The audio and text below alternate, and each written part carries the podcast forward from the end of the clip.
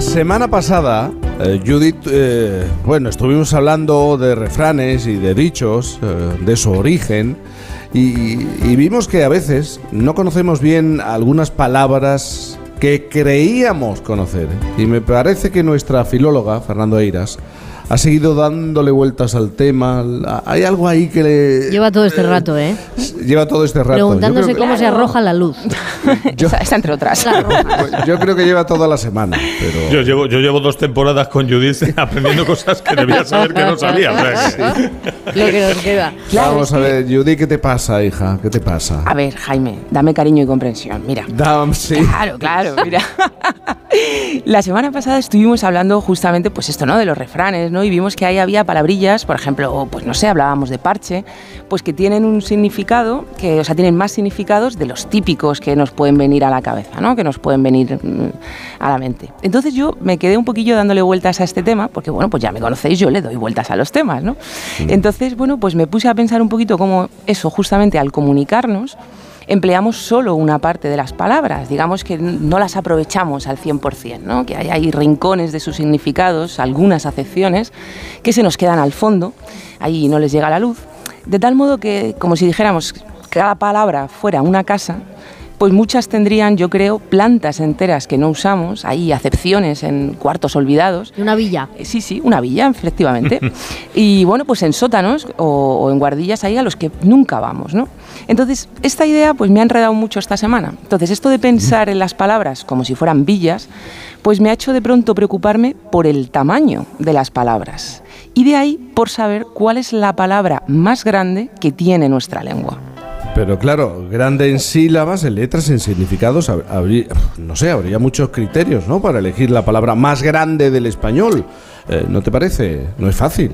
Totalmente, totalmente. Pues ya te digo yo que es que estas preguntas le enredan a uno, Jaime, porque te pones a buscar criterios y ya a partir de ahí echas un rato. echas un rato. esas imágenes te vienen cuando vas a dormir, estás a punto de dormir y dices, ¿cuál es la palabra? Y ya te fastidias. ya no te duermes y ya no te duermes. Bueno, es que a ver, efectivamente existen muchos criterios distintos, oye, pues que sería eh, razonable aducir pues para evaluar el tamaño de una palabra. Uno, efectivamente, es hacer una medición lineal por la longitud del término, por el número de letras o de, de caracteres, ¿no? Y otro criterio sería una medición, eh, digamos, como de la profundidad de la palabra, de calado, de su significado. Así que un ejercicio curioso que he hecho estos días ha sido preguntarme cuál es la palabra que más acepciones tiene en el diccionario. Para crear un poco de expectación, claro, no voy a decirla así sin más. Esto hay que, yo quiero haceros partícipes de mi emoción, ¿vale? Sí. Así que os voy a dar, si te parece, unos segundos para que le deis vueltas y para que podáis hacer vuestras apuestas y os planteéis si creéis, por ejemplo, que la palabra con más significados del castellano es un nombre, un adjetivo o un verbo. Y también para que hagáis una porra rápida. ¿Cuántas acepciones creéis que tiene esta palabra que las gana todas las demás? Ojo que yo hablo aquí de acepciones de la propia palabra, ¿eh? no de su fraseología ni de las expresiones fijas de las que pueda formar parte y que también vienen en el diccionario. Acepciones, digamos, simples. ¿Pensáis que este récord está ahí entre 20 y 30? ¿40, 50? Difícil. ¿Creéis que es poco, que va más allá? Tiene, tiene que ir más allá. Cuando Tiene lo pones así, por deducción, tiene que ir más allá. Pues mira, Pero mucho más. Mucho Bueno. más allá de 40-50. 50 acepciones no son pocas, ver, ¿eh? Ojo. A ver, la palabra cosa, ¿sabes? Empieza. cosa ya puede tener. Cosa, fíjate, Fernando, que no es de las que más tiene. No, no, es el uso que se le da. Pero eso bueno, es, ya- ya. eso es. Pues a ver, os cuento. Nuestra palabra ganadora es un verbo que tiene exactamente 64 acepciones recogidas en el diccionario. ¿64? 64. tiene.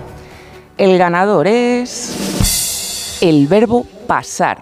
Venga. Pasar, sí, claro. Os confesaré que antes de investigar este dato, si a mí me hubieran preguntado cuál creía que era la palabra con más significados, hubiera apostado por un verbo, si es cierto, pero yo hubiera elegido el verbo hacer. Sin embargo, hacer tiene 58 acepciones a día de hoy y esos son 6 menos que pasar, que es la ganadora. Que no está mal tampoco, ¿eh? 58. No está mal, no está mal, ojo. Es, la- es el segundo, el segundo puesto. Pasa. Pasar significa llevar algo de un sitio a otro, cruzar de una parte a otra, ir más allá de un determinado punto, como en pasarse de la raya. Es sinónimo de colar, pasar por manga, de cribar, tamizar o tragar, Lo empleamos para indicar que no queremos darnos cuenta de algo, como en, bah, déjalo pasar, al proyectar la película, de ahí el pase cinematográfico, cuando un jugador le entrega la pelota, a- la pelota a otro, cuando en algunos juegos de cartas no queremos entrar en la jugada y decimos, paso, paso de esta ronda. Cuando algo dura o se mantiene, este, aún puede pasar, va, aún aguanta. Y hasta para mostrar desprecio por algo, yo es que paso de rollos. Así, 64 usos. El verbo hacer ocupa una nada, un nada desdeñable, digamos, segundo puesto con sus 58 acepciones, seguido muy de cerca por otro verbo que tiene 57, solo una menos, y que al menos yo tampoco hubiera adivinado nunca. El tercer puesto para la palabra con más acepciones del diccionario es para el verbo picar. Bueno. Picar. Ese, ese sí que me ha pillado por sorpresa. Sí. Ah, que sí, a mí también, ¿eh? yo Sí. lo confieso, totalmente. No tiene Mira, pinta. yo os prometo que me he puesto esta semana, porque me puse, ¿eh? hacer un listado de acepciones y es que no encontraba más de 30 para el verbo picar, pues 57 que tiene. Picar es pinchar, cortar, golpear con un pico, morder para ciertos animales, irritar el paladar, avivar al caballo, corroer un metal oxidándolo, picar nos, picar nos pica el sol cuando aprieta, pero también nos pica la puerta al que llama. Se nos pican las muelas y es que hasta yo misma me piqué cuando me puse a listar las acepciones de este verbo. Claro, eh, estás diciendo pasar, hacer y picar, las tres palabras que más acepciones tienen en nuestro diccionario, pero es que las tres son verbos. Eso es. Además es que en los siguientes puestos de la clasificación lo que nos siguen apareciendo mayoritariamente también son verbos. Dar tiene 54 acepciones y otros como echar y cargar tienen 48 y 46.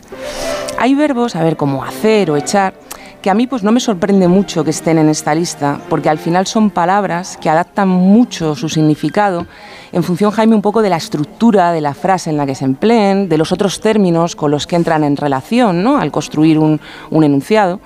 Pero hay otros como picar, cargar o correr, que correr tiene 45 acepciones, oye, que a mí me parecen para nota. Porque es que, insisto, o sea, ponernos a hacer el ejercicio papel y boli en mano de confeccionar ese listado de todos los significados que se os ocurran de un verbo como correr, y ostras, es que llegar a 45 no es fácil, ¿eh? Y sin embargo, oye, pues ahí los tiene. La primera palabra que, mm, que nos encontramos, que también tiene un arsenal semántico poderoso, pero que no es un verbo, es bajo. Bajo tiene 51 acepciones, por lo que está, digamos, en el quinto puesto de la clasificación, entre dar y echar. Tiene un quinto puesto, pero claro, si me preguntáis a mí, bajo es que juega un poco con ventaja. Yo incluso diría que es un poco de trampa. Porque hay que tener en cuenta que, claro, bajo puede ser adjetivo. Ya sabéis, de poca altura, humilde, bajo significa hasta sin tacón, como en zapato bajo. Pero también puede ser un sustantivo, el bajo del pantalón, el bajo instrumento musical. Bajo puede ser hasta adverbio y también preposición. Con lo cual, claro, pues bajo va barriendo acepciones ahí por muchas categorías gramati- gramaticales y, hombre, pues le va sacando ventaja a otras palabras porque es más versátil, ¿no? El récord de acepciones para un término que solo tiene una categoría gramatical y no es un verbo, se lo lleva un sustantivo. ¿Sabéis cuál es el nombre que tiene más acepciones? ¿Os lo imagináis? ¿Algún candidato? Mm, ¿Mamá? mm, mm. ¿Mamá? ¿Mamá? No. No es mamá. Es el sustantivo punto. Punto. Punto. Ala. Punto. Punto. Tiene 43 acepciones. ¿Teníais idea de que un punto podía valer para tantas cosas? Es brutal, es brutal, brutal. Y punto. Me gusta, eh, es que me gusta cómo lo vives, es brutal. Es brutal, que, Jaime, que es punto brutal. tenga, to- todas, ofrezca todas estas su calma, posibilidades. Son mis pequeños hallazgos de esta, Sí, de esta no, semana. No, no, no, no, el goce de Judy González con, con estas cosas, sí. Pero, pero no me olvido a todas estas, Jaime, de tu pregunta, porque es verdad que hay muchos criterios y, oye, para encontrar la palabra más grande de nuestra lengua, pues otro criterio válido puede ser la longitud. Entonces, con el diccionario en la mano, la palabra simple más larga es electroencefalografista. Anda. Ahí la No, tenéis. yo pensaba que era supercalifragilístico. Pues.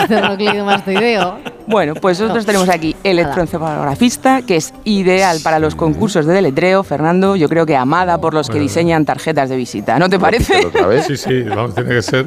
Y los rótulos.